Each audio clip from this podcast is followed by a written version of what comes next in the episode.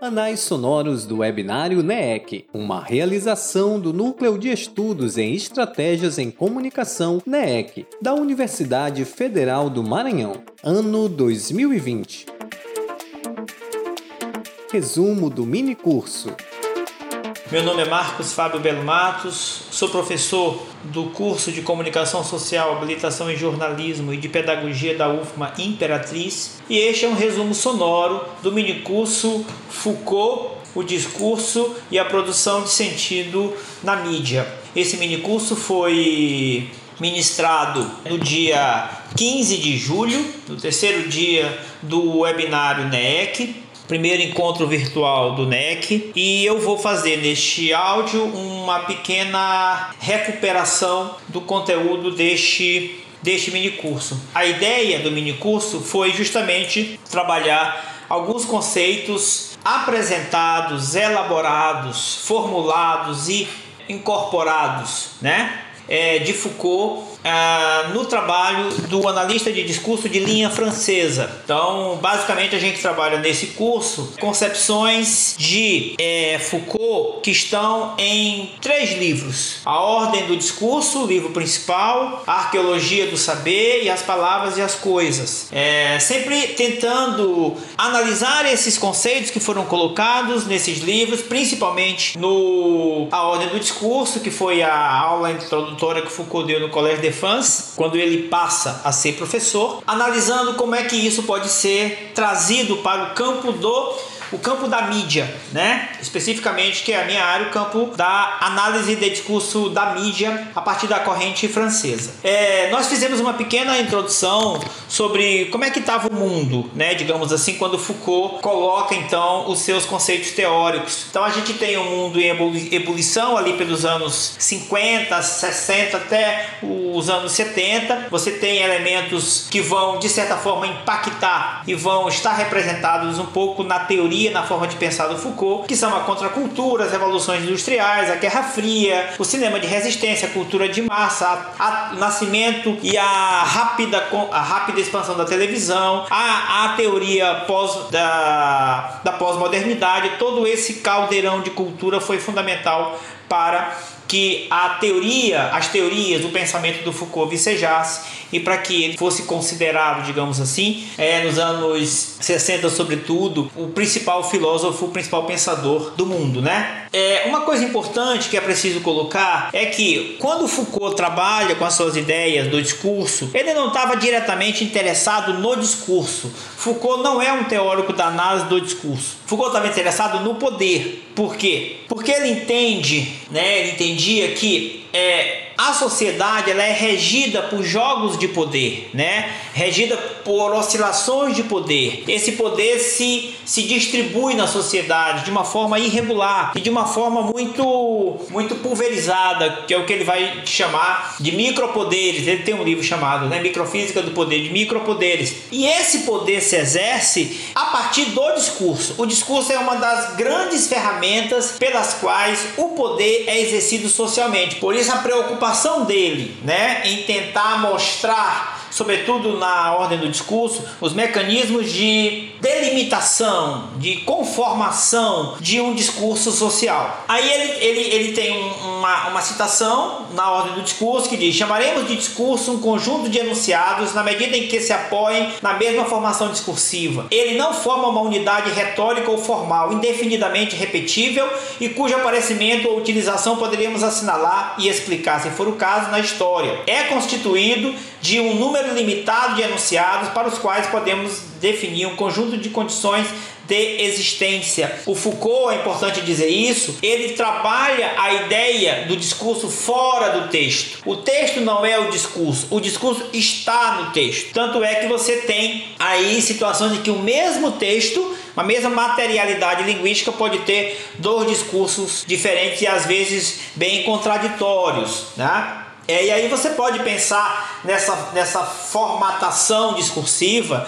né, que a partir do qual as pessoas vão disputar o poder é, em qualquer em qualquer campo pode pensar no discurso religioso pode pensar no discurso é, do mercado pode pensar no discurso de gênero no discurso feminista etc eu, eu sempre quando quando penso em discurso na ideia do poder que o discurso tem eu sempre penso que para quem é cristão por exemplo é muito simbólico que no Gênesis a criação tenha se dado pelo ato da fala, né?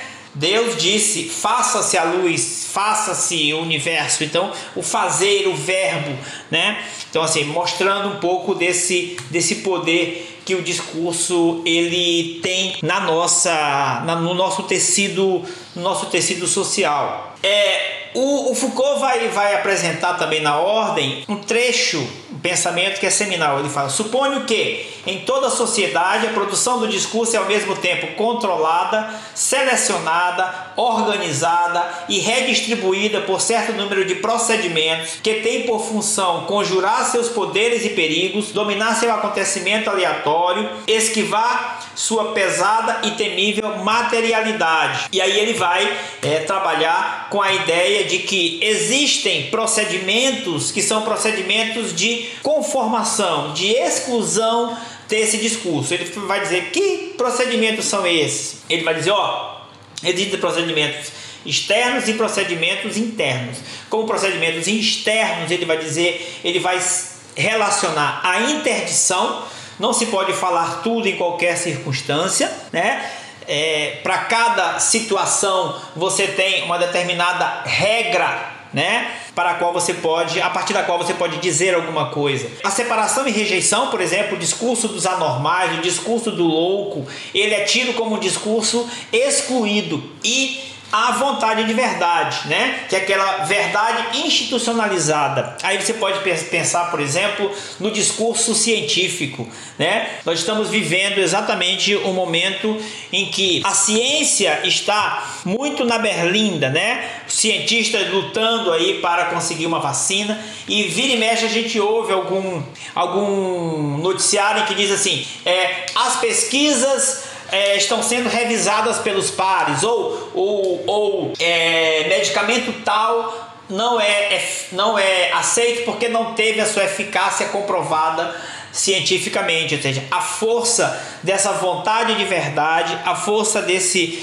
dessa desse, é, desse instrumento social que faz com que um determinado discurso tenha uma verdade. Pode pensar, por exemplo, também no discurso religioso. O discurso religioso ele é muito baseado em uma determinada verdade que as pessoas aceitam.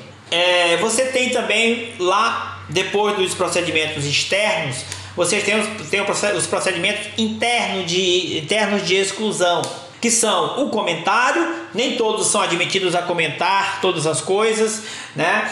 É, a posição do autor, o, o, Foucault trabalha muito com a ideia do autor.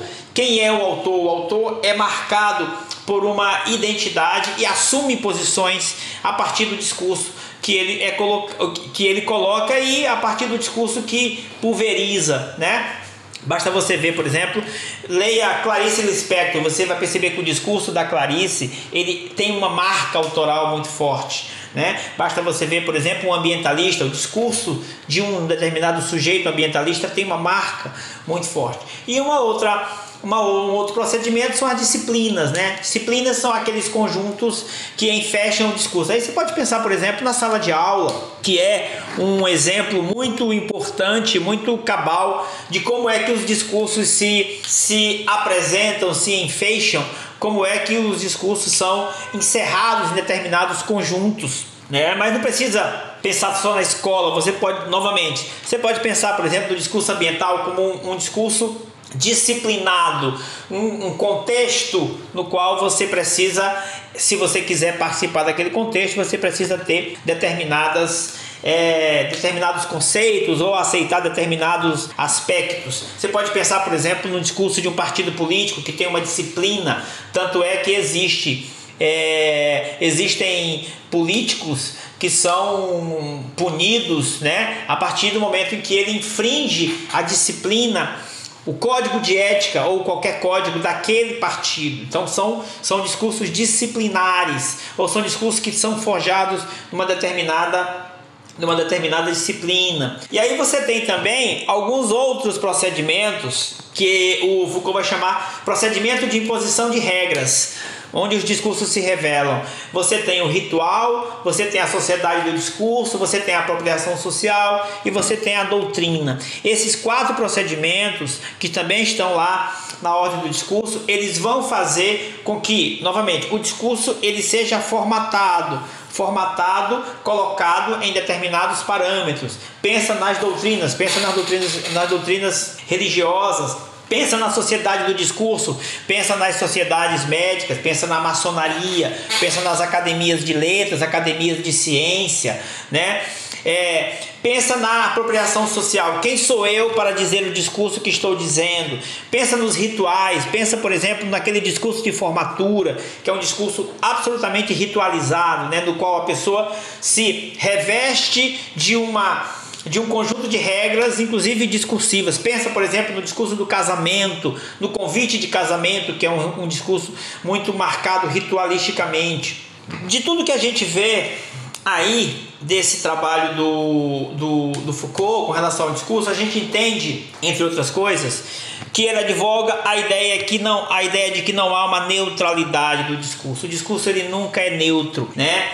Ele diz: "O discurso nada mais é do que um jogo de escritura no primeiro caso, de leitura no segundo, de troca no terceiro. E essa troca, essa leitura e essa escritura jamais põe em jogo senão os signos. O discurso se anula assim em sua realidade, inscrevendo-se na ordem do significante. O que ele chama de significante é a palavra, né? a forma como o texto está escrito. O discurso ele se inscreve ali, só que ele não é aquilo, ele está para além daquilo, ele é um jogo, né? ele é uma série de artifícios que as pessoas né, é, em sociedade fazem ou colocam né, é, em jogo, colocam em movimento para que possam, claro, com isso construir uma estrutura de poder. Não existe nenhum poder que não passe pelo discurso, né? E não existe nenhum discurso que não, que não passe pela linguagem. É, outras, outros conceitos muito caros ao Foucault e que de certa forma acabam tangenciando ou, ou atravessando o, o conceito de discurso é o conceito de poder, né? O conceito de sexualidade, o conceito de verdade, o conceito de sujeito, são conceitos com os quais o Foucault vai trabalhar, vai trabalhar, enfim, durante toda toda a sua vida. É, e aí eu quero trazer, fechando já no finalzinho dessa apresentação, eu quero trazer a como é que se percebe isso na mídia. Então, o professor Navarro Barbosa vai dizer assim: o discurso que se proclama imparcial e comprometido com a apuração rigorosa dos fatos manifesta o desejo de ser aceito pela comunidade de leitores como discurso de verdade. Como, como esse desejo é uma imposição da ordem discursiva midiática, e tendo em vista que o real não se deixa apreender diretamente, o verossímil no jornalismo encontra-se em relação direta com o efeito de real construído discursivamente. É, uma, é essa verossimilhança que irá garantir credibilidade, credibilidade ao jornal e, consequentemente, criar imagem do enunciador midiático como aquele que sustenta o discurso verdadeiro. Ora, é, o discurso jornalístico, o discurso da mídia, ele também é um discurso calcada em uma vontade de verdade. E aí, nesse sentido, a palavra verdade ela ganha uma amplidão muito grande, né? Uma amplidão muito grande. Por quê? Porque o que sustenta, por exemplo, o discurso de um jornal nacional é o fato de nós acreditarmos que aquela matéria que o William Bonner está lendo, está apresentando, ela corresponde à realidade. o principal capital de um jornal, de uma revista, de um programa de rádio informativo ou de um jornal, um telejornal de televisão, um jornal de televisão, é justamente a sua credibilidade.